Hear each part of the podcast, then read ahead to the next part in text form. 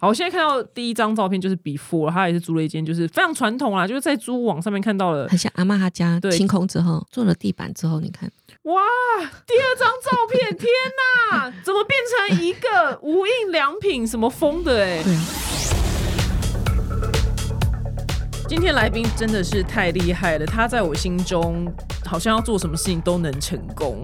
如果你是女生的话，我觉得你真的要好好听这一集，因为我真的对他五体投地。那身为租屋族的表弟妹们，你有没有觉得就是在外面租到好房子很难？那可能漂亮的就极贵付不起，不然就是秒被抢走。就然后你手上有的钱，然后就只能租一些鬼屋。那我们今天来宾她非常厉害，她原本呢是一个非常知名的女装卖家，但是因为因缘际会之下呢，她跨足另外一个行业叫包租代管，她租下大概七十多间华夏公寓，然后她目前手上有三百多间房间出租，然后把这些房间呢都做成非常漂亮，可以拍照就上传到你的 IG 上面那种梦幻屋子，哇，这真的是太厉害了！为什么想要造福就是租屋族呢？让我们欢迎就是一方生活创办人 Ruby。 ，Hello，大家好，我是 Ruby。来，你的身份很特 殊，先跟大家介绍一下，你原本原始是露比午茶的老板娘，，对，没错，我卖女装卖了十几年，卖十几 年，而且我最喜欢听这种故事了。为什么会突然去卖女装呢？哦，因为其实我觉得我每两次创业都是误打误撞。我第一次创业呢，是我本来想要出国念书，然后呢就花了妈妈很多钱，然后浪费了很多时间。然后我我申请上了，哦我知道我托福都考很高分，g m a t 也考很高分，申请到了一个在纽约的 MBA，就是感觉要花很多钱，真很爽的对，可就出国前两个月发现自己得癌症。 啊，对，居然我那时候的男朋友就现在老公，他他那时候也是在纽约州考上那个经研所，在纽约州，然后他就自己去了，因为他也是准备了一两年，所以他去了，然后我就开始跟他有十二小时的时差。他在那边很辛苦啊，就是也也不太会英文这样，然后我在这边很辛苦，我每天都要等他，就是我都日夜颠倒。那你那时候开始就专心进行化疗吧？对啊，就是先先治疗嘛，然后那个是哪一个癌啊？甲状腺，哦，算，是比较温和的，对。但是成功的治疗嘞，成功的对医对对医好，嗯，对，医好了，然后但是在那时候就是很低落，所以我那时候马上就得忧郁症，所以那时候觉得我靠，我再再这样下去会死，对，所以就想说赶快做一点什么让我有事做，所以我那时候就创业了，就就因为这样子，只是那那为什么我想说我要买女生的衣服？因为那时候真的身上没钱了，我妈以前给我。这样说几十万让我去，就是在这个两年之内学英文啊，干嘛的？那甚至我 没钱了，而且不能再跟妈妈要了。嗯，所以只剩下五千块。但五千块真不能做什么，就只能去，例如说五分铺啊，批个十件衣服啊，然后就想说就这样上网卖卖看，就没有想到就就蛮顺利的。因为以前我们那个十几年前还有人有预购，你知道吗？就是你买了衣服到你忘记的时候，他突然寄来了，就那那个那个年代啊还可以拖很久，所以我就用这个五千块的衣服的这个资金，慢慢做自己的这个小生意。哇，对这当年骑摩对对对雅对虎骑摩那时候，对对对对，你就这样搭上了那一班列车，没错，而且我我其实那时候就是有一个贵人，我有一个朋友，他跟我讲说，嗯、呃、，Ruby，你知道有个地方叫做什么吗？我说那什么？他说你知道有个地方叫淘宝吗？我那时候不十知道，几年前没没听听过过。欸对我其实我的刚开始的衣服是在淘宝买的，哦，你不是先去五分铺我吗？我我还我那时候不知道五分铺，老实说，然后我去淘宝买了之后呢，就看到一个模特，我觉得超可爱请的哦问一。下，淘宝那时候要用什么方式买？那个很难呢、欸那时候真的很难。你要那时候因为手机那时候，你那是时候零超零难，七年吗？还要还要还要帮还要请人别人帮你充值，反正那时候还有淘宝真的不 friendly。结果呢，呃，过了我就开始请他拍照，然后请他来台湾拍吗？我去上海拍，哇，对，然后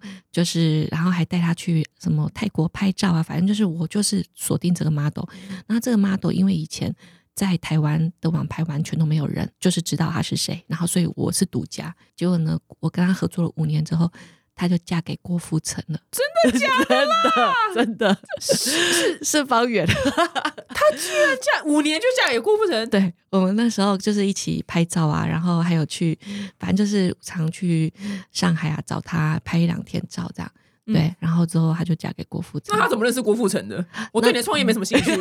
现在开始，哎、我们今天对，哎请问他怎么认识郭富城的？呃没有，那时候就是，嗯、我们那时候就是在聊天的时候，他就会也算算小熟嘛，所以就慢慢会说，嗯他就会开始说他认识什么什么男生啊，怎么怎么样啊，然后你有没就有是甜美的，对不对？你打对？你打方圆，然后露比午茶，你就会看到我以前给他拍的照片。好，然后呢？然后他就说：“哦，他就说，可是他跟我年纪有一点差距。嗯我说：“哦，是哦，那可是他真的对我很好，我真的很爱他之类。”反正就是讲了一些，然后我就说：“哦，是哦。”过了大概几个月吧，就国务副城就发跟他的那个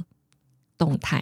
然后才知道、哦他认爱耶，对。哇！然后他有一天就跟你说，呃，就是他然后我就说：“哎、那你还好吗？”因为那时候就是就联络不到他了。对，然后我就说：“嗯哎、被公布之后就不能联络，对对对，就联络不到他。然后过了大概两三个月，我说你还好吗？他说很好啊，这样。哦。那他为什么要躲两三个月？可能那时候就是太多媒，体什么的？对哦对对对对对对，哦就联络。不 OK，懂太到，然后我就有点担心他。而且居然是天王主动公布呃公放布，对对这在对，哪哎边公布的？他他在好像他在 I- 微博吧，然后他就有一个这样这样手这样子。开车的时候这样子，然后就说哇这样开比较快之类的，反正就之类的，然后就有那个可戒指。是他他的脸没有被放出来，大家怎么没有知没道有，是他然后就是艾特方圆哦他直接还艾艾特特他他，嗯，哦，原来哇，好震撼哦！我也觉。得。然后居然她嫁给他了，，对，但是但是因为那时候就是刚开始创业的时候，我就是我的照片跟人家独一无二嘛，因为我的照片是方圆的照片，那台湾都没有人找到他，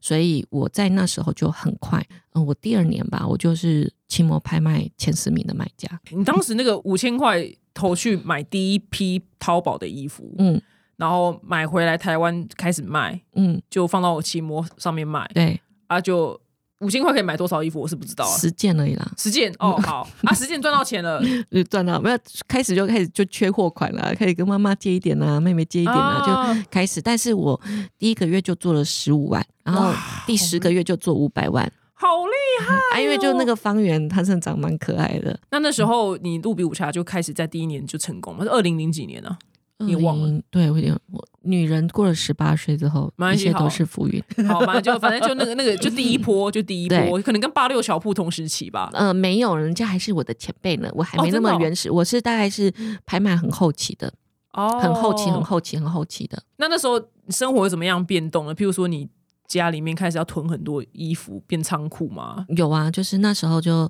开始就是慢慢的在变妈妈来帮我啊，妹妹也来帮我啊，妹妹女朋友也来帮我啊，就嗯慢慢慢慢大家一起，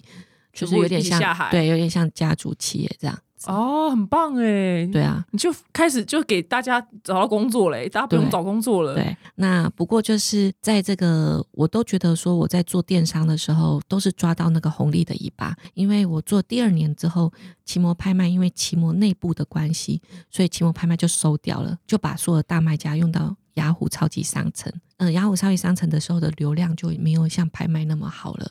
对，所以就开始很多人就开始做自己的官网，因嗯为自己的官网也是从这五年或是。五六年才开始做的嘛，就是，呃，应该说六七年才嗯开哦始，做那的。你真的是很后面的，因为是拍卖的尾巴对，哎。很红很尾巴，很而尾且你巴，那你表示你在战国时期之后还能成功，你更厉害，就刚好有一个有一个独特的，我觉得有一个独特的卖点，是因为方圆吗呃？我觉得算是，因为其实一个女生为什么要买衣服，很多时候是看这模特的形象可，是，在方圆之前还有很多很厉害的模特儿啊，对啊。可是我我我就是我是我只能这样想，还有就是我其实，呃，在做任何事情都有点过度激烈的，例如说我回回复问题啊，大概都是两三分钟以内我就会回，所以就是啊哦你很适合当虾皮聊聊的卖对家、对对，我就是哎陪聊 文，真的陪聊人，耶嗯，我就是很快就难会怪会回，所以他脱他就会一脱颖而直出，他就会觉得说，哦，你是一个真的很服务很好的 人，哦，了解。对对对对后来你对被呃挪到那个什么奇摩什么超级商城对之什么后，对，就还好了嘛。就嗯、呃没有掉，但是就是成长没那么快，嗯就是一直成长没那么快，然后但是我又抓到那个 Facebook 的红利，那个流量的红利，所以呢，我又在一年之内又翻了三倍，你说 Facebook 是投广告嘛？对，投广告，因为以前不会投，嗯，对，然后可是会投的时候，广告的红利一下子也都没了。我们这种电商就是很快，它的热潮就是什么抖音红利啊，什么直播红利啊，什么下皮红利，其实都是在两三年之内就会用完，用完。对对对，嗯，我其实，在做电商的时候，我都不是在红利的头开始做，我都是在红利的中期或后期开始做。但是我 always 是很认真的、很 detail 的去做，所以我都有抓到红利，但是都没有特别多。哦，但是还是有抓到，很对，厉害耶，还是有抓到。所以经营八年吧，就破亿。其实我是在第八年的时候破亿的那一年，其实我也开始在想说，我是做品牌还是卖衣服？你知道吗？就是这开始，因为你人就是先求有，再求好嘛。所以你破亿的时候，你就说我应该是做品牌吧。所以那时候我就开始做了一件事情，叫做做自己的定制款。嗯哇，这个真的是搞死我了！ 哦，真的 吗？怎么他搞死了？嗯就是一个女我以为装你要跟我说赚翻了。没有，一个女装卖家其实她最后都会想要把自己的产品变成一个品牌嘛。对，你就不是只是批货来的。对呀、对你就想说，我就不是个店，我是个品牌。嗯，对，然后你做了之后，就发现以前啊，你只要去采购，你采购来的衣服，只要二十件你就可以批货，甚至五件就可以批货，或是两件都可以批货。但是你做品牌，一个颜色就来两百件。哦，所以你以哇前，那例个如库说，存对你以前说你一次去批货可能花个二十万就可以批货，你现在如果你要批一样的款式数的话，你可能就要变成五百万才可以做。哦，差很多哎。对，所以你的 mini order 马上就变很多，那嗯你库存，那你的钱就会很卡，嗯对不对？然后你的库存就会很爆量。嗯，然后那时候我就觉得，哦，一下做这件事情，因为其实你都是为了一个梦想去做的嘛，啊，没有想到哇，这个真的很多钱呢、然后开始做了之后，觉得哦，开始钱很卡很卡，然后库存很多，就开始想办法把衣服卖到国外。所以呢，我应该也是台湾很少数有把衣服卖到日本的，因为我们的你就是日本系呀哦对居对然可以对卖到日本，好厉害哦嗯，。所以我们卖到日本一年也有卖个三四千万，嗯，对，但是还是很卡。所以我从我破亿的那一年开始，其实就是我开始觉得很累的那一年，因为你开始想要做品牌，你想要把品牌做得更好，那你就是要更多独创的款式。那你的款式以前你你去批货很快啊，你就这样看一看，你就可以马上批了，对不对？人家你都不用动脑子，眼光好就可以了。但是你做品牌，你就是一件衣服大概要试五六次、七八次才可以确定要生产。那这中间有很多人力要要损耗，还有就是你的你可能资金就是要放大二十倍、三十倍的资金的池，你要放在那边囤货。所以那时候开始就觉得压压力非常非常大。然后也是那时候 FB 的流量就已经接近于尾声了，因为嗯那时候就开始很多人是直播带货，对，对，然后就开始是尾声了，所以那时候发现自己就没那么没那么舒服，应该这样说，在创业上面，因为我觉得很多创业家他不是想要赚很多钱，他是乘风破浪的感觉，他很想要哦知道说自己、成就成就自我，就对阿对汤对哥啦，阿汤哥不缺钱还出来 拍不可能的任务，就你们就那样的人。对对对，就是想要就是想要做做事情，就哦那时候就开始很累了。那后来呢？后来就是你的身份怎么又突然转去哎突然变成到包这租边婆了？ 那就是呢，一直到了这个卡关，就是卡了一年多嘛，然后刚好又遇到疫情，然后遇到疫情的时候，它就是非常现实的一个海啸。疫情的时候，我们女装我都说我们是海海啸第二排，第一排就是旅宿业啊、航空业啊，大家就不出门嘛，也不能出门。那第二排就是女装，所以你去看哦，什么 Uniqlo、Zara 的财报都在这三年，什么 Adidas、Nike 都在这几年就是非常非常的低落。因为什么？因为大家不需要出门，不需要出门的话就不需要制装，嗯因为其实你买衣服通常都是出国的时候想说，哦，被黑胸啊，整个碎碎这样，嗯，对，可是你其实不需要出门啦，所以就不需要了，你就随便穿。然后，所以我们那时候卖最多的是衬衫，因为大家要视讯开会，在下面穿睡裤，对，上面穿内裤， 哎，哎哎没错，或没是错什么什么呃三分钟出门的便服，就是你睡衣有有两种嘛，一种是真的整当睡衣的，一种是可以外出但是哦不能但是太久的那种懂轻便的、舒去服的 seven 买一个居家东服，西对对对，但嗯是又可以出门的那种。嗯还有就是居家的小物，大概都是这几种。那之前你说有累积，确实是有累积，但是你累积的不够，你那时候这样子一直突过去，对，然后一直到了疫情呃开放的那一个月，我想说应该会 V 型反反转吧，没有，就那一个月可能我们以前只有三层，现在变成五层，但是还是有一个很大的 gap，所以我会觉得说，哦，我可能真的需要去做一点其他的事情才可以救公司。嗯对，那那时候呢，我老公做了一件事情让我觉得非常生气。他呢，呃，说我们有一个房子，因为疫情，你知道房价在疫情的时候攀升很高吗？嗯所以他就说我们有一个房子呢，在疫情的时候涨了很多，他劝我把它卖掉。我说哦好哦，然后卖掉之后可以买一个更大间的，因为我们那个房子不大间，我们自己住不进去。他说可以买一个更大间，然后我们就可以住了。我说嗯，很棒，这样我们就不用付房租啦，我们就可以自己住自己的房子。就他就跟中介说要卖房子，就一天就卖掉了。哇，一天，所以那天是不是很开心？超开心哦，真的，就是我们破盘卖掉，然后卖掉之后我就很开心。我们好像就是就几百万嘛，因为加以前的头期款在跟赚的，就有几百万的这个，我就想要说他去买一个我喜欢的房子，因为那那一年刚好四十岁，我就觉得这就是一个人生的里程碑，我终于要住进去我自己买的房不是啊，你以前赚那么多钱，你为何不先买房啊，那时候都在投资啊，啊？或者是什懂么什么买赖的贴图啊，一百多 万，真的假的啊？台对啊，为什么买赖贴图一百多万？赖的贴图一档一百多万啊。什什么意思？就是你以前不是有那种星期二就会有那种免费的贴图吗？哦，你要做路比五茶的贴图一对百啊，多万、o k 一百听多懂万了，。对，或是开一间好贵店就四百万啦、哦就是、嗯、很懂多各式各样可以花钱的机会。你把呃钱拿去经营你的那个 对品对牌，嗯对对对对，所以那时候没有买，那时候就想说哇，一下有那么多，然后我就开始去看，然后马上就看到一件就自己喜欢的，那我们就要去下斡旋嘛，就是嗯不是下斡旋啊，就是要去签约。我老公才跟我讲说，妈妈，其实我们没办法买那个房子，啊？为什么？因为公司呢需要钱啊，嗯，然后公司呢那个因因为一直亏钱啊，我们这样水位太低了，我们要把我们的钱拿去救公司，哇，嗯，现金流不够了，对，然后他就把我所有的钱全部借给公司，哇！哇！然后我就觉得当场没揍他吗？没有，我那时候就尖叫了。我那时候因为他怕我我一个人没办法面对这件事情，他就跟我妈讲，跟我妹讲，然后我们就开了一个线上会议，然后他们就跟我讲说，嗯、你时间还没到，来日方长。对，他就这样讲，然后我就我就尖叫，真的，嗯我那时候就。崩溃！我说为什么我四十岁了还不能买一个我自己想要的房子住进去啊？我觉得很难过。嗯我说天啊，我都这么努力了，我一直对以来都呀这么努力你，从大学毕业就那么努力了，为什么就是做不到？他就开始哭。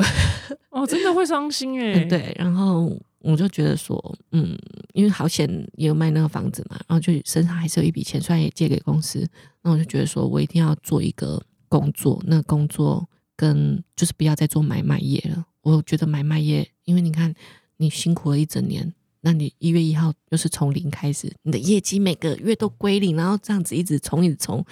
我说我不想要再做买卖业，我想要做订阅制，我想要做可以累积的工作，他而不固定要汇钱给你的，对对对，我不想要再做买卖业了，这样。对，然后那时候就是去想说，不然就找找看有没有可以当房东啊，做房东的这种经验，因为其实以前就有我有我有做过这件事情，我想说好，那我再做做看，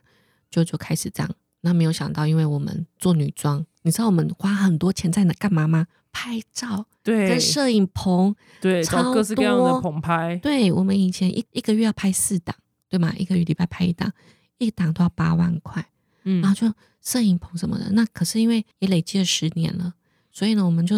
把整理全台湾的摄影棚都拍完了，对都拍完了。但是我们在做这个房子的时候，就有一种浑然天成的美感。哦，你的美感真的是对，你对从我挑们衣服的美感到对，房间哦格局，我们是用金钱，累积的。 真的耶，很厉害耶。那你第一间怎么来的？我们就是去看啊，然后就直接就租下来，然后就直接自己改造。所以那一间就原本破烂，是不是？完就是完全没有冷气，没有我没有洗衣机，然后没有瓦斯炉，什么都没有，嗯连灯都没有，它只有这样掉下来，然后有一个灯这样子插在上面这哦样而已。 ，OK，老嗯，嗯房东很小气耶，他就跟我说啦，房东说我们最好不要付任何东西，因为我们付任何东西之后，我们就要有责任维修。我很忙，我不想要维修，所以我什么东西都不要付。所以他那间租给你多少可以讲吗？嗯、好像我印象中就可能是两万 八，也蛮贵的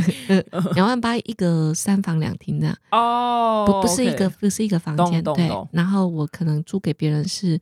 例如说是四万五，但是那个人他同时租了三个房间嘛，没有，我们都是做分租，哦，们就就是一个是房间三一个个房房间间总共租出去三呃四万五，然后他们共用那个客厅客厅对懂，四个人啊，我们通通常嗯、呃会再多隔一个房间，因为大家不认识的话，不需要那么大的客厅，因为嗯那客厅通常很大，台湾的客厅都超大，所以客厅再多隔一个，所以可能会有四个人，跟我四万五，所以一个人才一万二左右，哦所以他也觉得很很 OK，很这样 OK 嗯。所以那四万五到两万八就是你的价差嘛？对，但是要就是要我要负担这个原本像鬼屋的房子变成拍照的房间，变成全配，而且我还要帮助他们，例如说我每个月要帮他们打扫，嗯还有每个礼拜我要帮他们收垃圾。因为现在的年轻人或是说上班族都很忙啊，他们其实真的没有时间可以倒垃圾。嗯。那你的房东看到你把房间这么弄这么漂亮，嗯他也他们不会说那我要收回来吗？房东不最爱收回房子？有，因为第一次呢，真的在这一次只有这样讲这个，在这个 podcast，因为我讲那时候在看阅读你的故事的时候，我心想说，邪恶的房东一定就会直接说我收回来，我没四万错五自己赚啊。没错，我第一个屋主就是就是这样，因为那时候我也没有很明白的跟他说，嗯、我要做什么事情，所以嗯、他一年之后，因为而且你知道我第一次，他就说我们一年一千哦，那我那时候是租屋小白啊，我想说续租不是理所当然的嘛，我那时候不觉得是不能续租的，然后我就说哦好啊，这样，然后第一年他就把我收回去，因为他就觉得我把它用得那么漂亮他，当然出去自己赚了四万五，而且还零成本，贱但是人。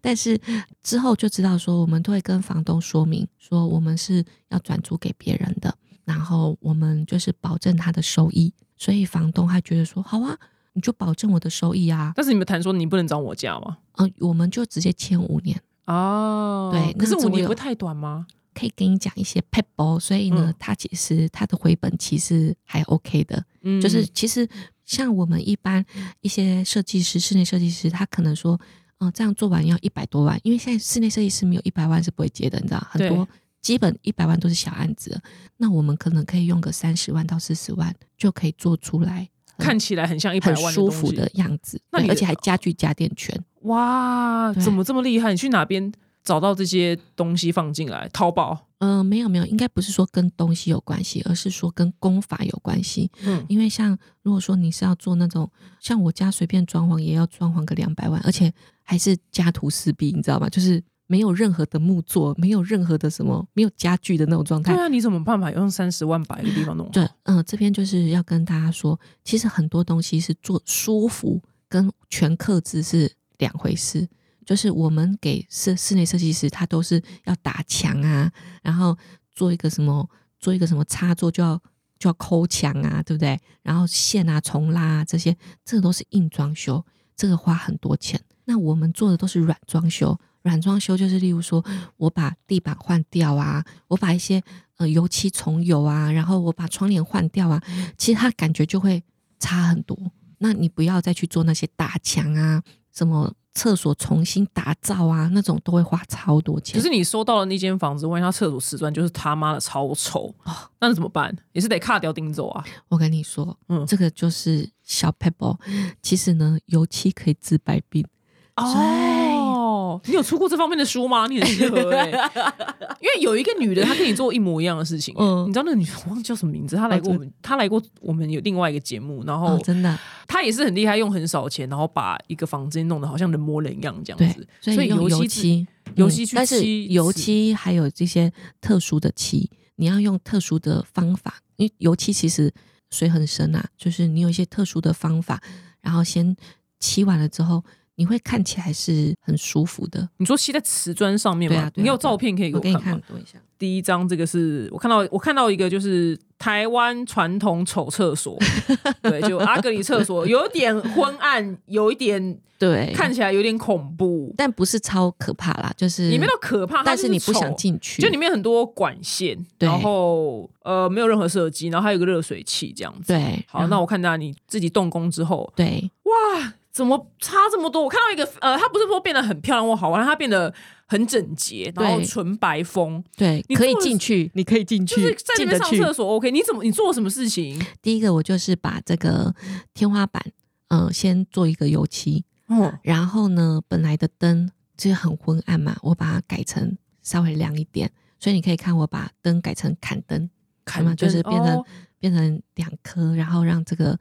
呃光线变好一点。那请问一下发问，因为它原本天花板是塑胶的那种板子，对不对嗯对，那你还是可以油漆。你那那你要漆什么样种类的漆？它叫做防水的弹性油漆，那这种原本的防水弹性油漆是用在什么地方？就用在这种地方吗？对，用在那种没有毛细孔的地方，哦，因为它是它那个，我看那天花板应该是比较会没办便法宜附的，着，对，对便对宜的那对，种嗯，光滑面塑胶，因为我家对天花板也是长这样。对对对，没错，哦，你在讲的是弹性防水的弹性油漆。防水弹性油漆，然后秀便宜，比一般的油漆贵一点点，但是你你刷油漆不用换天花板啦、啊对所以就便宜啦。你那一桶怎么样都会比换天花板便宜对。呀你换天花板随便也要个一两万块啊！ OK，你一桶油漆一千块，是不是就省了十分之一？哦那再来嘞，再来嘞，然后你还做什么事情？第二个部分就是墙面，因为其实我们很多的那个厕所为什么丑，都是因为它墙瓷面砖、瓷砖，还有呢，因为你知道土为什么松瓷砖，为什么瓷砖会丑，是因为它有很多个格子，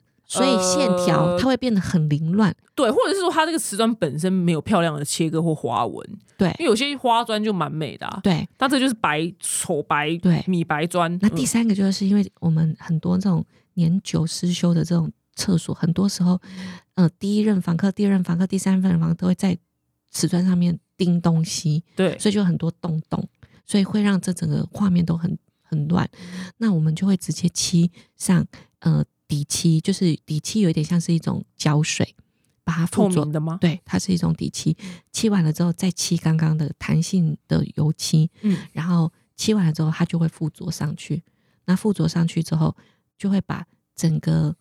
那种老味土味，它会降低非常多。哇，如果来今天就是家里想要改造，然后预算有限的，对就刚刚你讲的那个方法，对，对，然后先上一层底漆。但是为什么天花板不用上底漆呢？天花板也可以，也要上底漆啊，哦，也要上也底是要漆上底漆哦，然后嗯再配上那个只要是没有毛细没孔的有毛细孔的，因为油漆其实是靠那个毛细孔去着，附着对对对，如果没有毛细孔就要、哦，所以这个 paper 就就大面积的先把天花板跟墙面搞定了。对，然那后再你来再呢换一下那个，因为很很多那种旧的厕所，他们都有很丑的镜子。嘿，没错，对，那个镜子，而且镜子旁边还会有那种叫小灯。剥落感，你知道吗？就那种哦镜子烂掉的感觉。那镜子非常便宜，不到一千块，在虾皮买你就买一个镜子，新的镜子跟台子，来把它放上去，哇，就是新的感觉就出来了。哇还有就很多的那种镜子上面的灯，嗯，对，那个也很丑。对那你可能就换一个新的。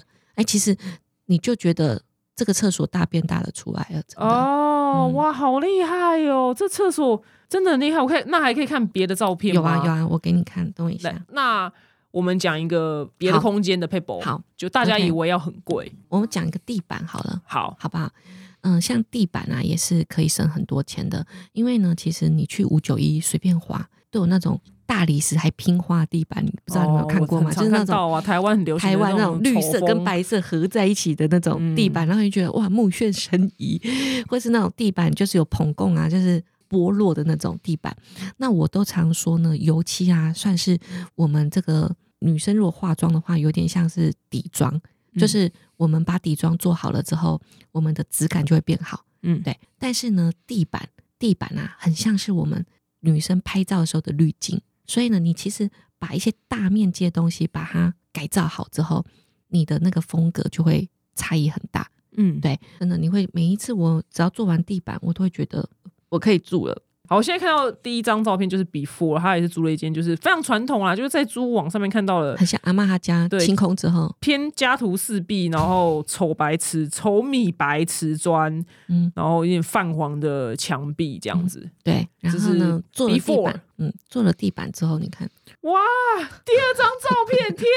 哪，怎么变成一个无印良品什么风的、欸？哎，对，怎么差这么小多？清新这个花很多钱吗？没有，就是做地板，然后其实我那一整间好像只花了三十万，那你这个地板怎么怎么办法？就直接贴那个卡榫那个哦，上没去吗？有，你卡榫都叫都叫高级了，哦真的 吗？那还有什么更低级、更神奇的方式？因为我现在看到是那种北欧的，对对对大家最常看到北欧这的边木纹地板，对，然后你可以看一下这个，这个就是另外一个画面，然后这边也是另外一个画面，哦，就是那个白白对的那木这个纹是地板。另外一个案子嗯是这样。哇，那请问一下，来告诉我们解答这个好神秘的地板是怎 样？这个地板呢，其实以前我们就叫做塑胶地板，嗯，但这塑胶地板呢，因为现在的印刷技术非常的高级，所以呢，现在塑胶地板不像以前像那种南亚地板一样，它是像在医院那种正方形的很丑的那种，嗯现在塑胶地板都印刷的非常好，它就是那种木纹的地板。对， 那很多那种小资族啊，如果说你们要铺地板的时候，你去问房东，房东绝对会说不要。为什么？因为他很怕你的地板有粘性，如果粘在它的瓷砖上，到最然后后它难拆，因为难拆又难难除胶，那你就可以跟你的地板的师傅说，你要加一个叫做底料的东西。嗯那底料呢是一个叫做橡胶的黑色的垫子，嗯，那黑色垫子铺上去之后，你的塑胶地板是粘在这个黑色的垫子上面，嗯，所以整个就是有点像一个很大的巧拼，所以那个黑色垫子跟原始的阿格里瓷砖之间是没有粘性的，没有粘性的，它只是铺上去而已。但是因为它哦它很密合嘛，所以它不会容易掀开来，不会的，而且它很大片。那这个底料有一个好处就是。如果你的阿格里的瓷砖呐、是那种瓷砖，所以它一定会有缝嘛，对不对？会有对高高低低，会有缝。如果你直接把那个你的塑胶地板贴上去的话，它会有时有候那个。缝隙，会会很会很奇怪，就是会觉得哦，有点视觉有点错我家乱有一块地方直接印，就霸王硬上弓这样贴了，但真的也哦能撑，也撑着啦，撑着撑就着，撑着。但对是如果说你是用那个塑胶底底料料先放着，它就可以减少这个中间的这个凹凸的这个高低嘛。那它就为什可以嗯么大家平不知道这件事情呢？衡？嗯我也不知你道欸、说底料，因为这也是我第一次听到。真的哦、你就对铺对铺一个底料，然后就贴在上面。然后哦第一个它可以减缓那个高低高低的落差落差，第二个它也不会缠胶在上面，所以以后房东真的他发了疯，想要把这个漂亮地板给拆了，他也是拆得 掉。它就直接就有点像一个地毯把它拿你起来。只要把旁边一个撬开，他就可以把它掀起来。对对对对对，哦，哇，原来那这个，所以这个你说它叫做塑胶拼塑的胶地诶呃塑胶的石塑地板。那这个不贵是不是？一般来说，像我之前啊，自己自己在家的时候，我有一度就是因为自己家嘛，想要做那种实木的，你知道吗？嗯啊，那一瓶大概是一万多块，嗯对。然后呢，就觉得啊，实木的时候有点太贵了，然后就看一些，例如说卡扣的地板，那一般地板呢，卡扣地板大概是四千到三千左右，对一瓶三千到五千这样。这个塑胶地板呢，再加这个底料，一瓶呢大概是一千五百块。太棒了，小知 足，小知足，因为我家的是卡扣的，卡扣的对，因为我我不太知道原来还有那个，因为他不会拿那么便宜的给你嘛。对对对，他对就对拿说啊，这个现在大家都用这个呃这个卡扣嘛，对对对对对哦对对是哦是哦。然后你这个拖地很方便呐，因为不会，它就是防水嘛啊，。对对啊对，你就对懂对啊啊，那就或是什么超耐磨啊，对对对对对对对对现在哇比较流行的是这原样，来这叫做我在讲的是学名，就是塑胶地板，就反正是就最那简单种我就要它也便宜没有的卡塑胶扣没有它卡就是扣，拼起来直接就好了。它就直接粘上去。哦，但是我觉原得来它有一个好处，就是说，当然说像超耐磨啊，因为我们常常就是在自己家里面藏一些椅子啊或什拖么来的，拖去，对对对。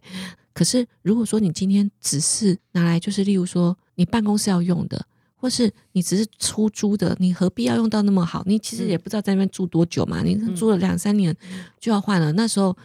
它有痕迹也是刚好而已啊。所以嗯我是觉得说，就算是这样子的地板，它还是很适合拿来在我们平常。那我自己也会觉得说，好啊，那如果三年它就用坏了，磨磨磨损了反，正一瓶也才一千多而已那啊，我再换一个就好了啊。哇，所以你地板地板先 OK，然后再来你墙壁可能再漆一下，嗯，这个地方它可能就已经先整形整了八十分了。没错。哦而且因为人的视觉都是最多都是看到就是我大们面积的东大西，面，积的东西，没错，所以我们钱都要花在刀口上，嗯，就是把这个大面积的东西先先处理好，嗯那这样就可以了。哇，好厉害哦！因为现嗯在大家很爱抱怨说、啊，请设计师多贵啊，真多的嗯贵多贵多贵。然后我住进我的助理那边就是就那边，然后那个面有愁容这样子，然后他 看到自己可能会吐血这样。嗯原来有很简单的方法，但是却对可以哦，三十万，这大家听到，对你那个三十万，我觉得看起来很像七八十万，对，还有一招就是，因为我们很传统的这种设计都会做很多的系统柜，对，很传统的设计都会做很多的而且系都统是柜。丑的系统柜，因为系统柜它就是属于四四方方，所以如果你要做一些曲线啊，或做一些线条，你就是要请木工。嗯那木工可能又是系统柜的两三倍的价格。我呢现在都会鼓吹一个概念，就是我们直接买现成的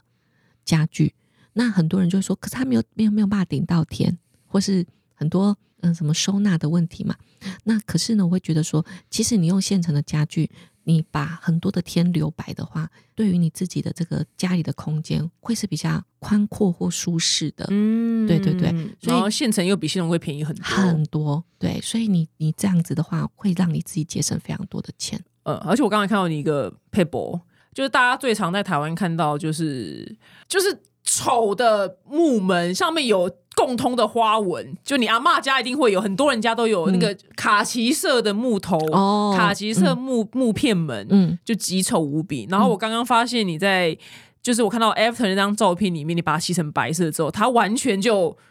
可哎以，可 以了，可以了，可以你真的这很个我懂，可 以了。对，你是你很懂得善用。对善用就是油漆耶。对，我们油漆治百病。对，因为这一件事情我会注意到是，因为我认识，反正认识另外一个人，然后他。他有一个工作室，然后就是台湾还有另外一个丑门，就是厕所的门是一种塑胶我知的道，而且米色塑胶，而且它中间会有一个洞洞，然后哦对洞洞上面还会有日式的花纹。没错。然后或者下面有一个就是好像是通风口，但是其实也没对什么通风的那个口，三片三 片，三然后条，对，然后那个都是米色，然后后来他的那个我就盯着那扇门，我这边研究，然后你知道他把它漆成什么？他把它漆成就是深的莫兰迪灰，哦然后他的那喜欢他那整整间房间都是这种莫兰迪色，对，就合理了，对那个没丑错门就 OK 了。没错，所以这也是因为我在我家装潢的时候呢，就我没有领悟到这个道理，然后我做了门就是一片四万，然后我、嗯那那时候我不知道门要这么贵， 然后我我一口气做了一二三四，等一下我我再数一次，嗯一二三，对我做了四片，就哎、我看到账单的时候傻眼，我说请问一下门为什么会十六 万？就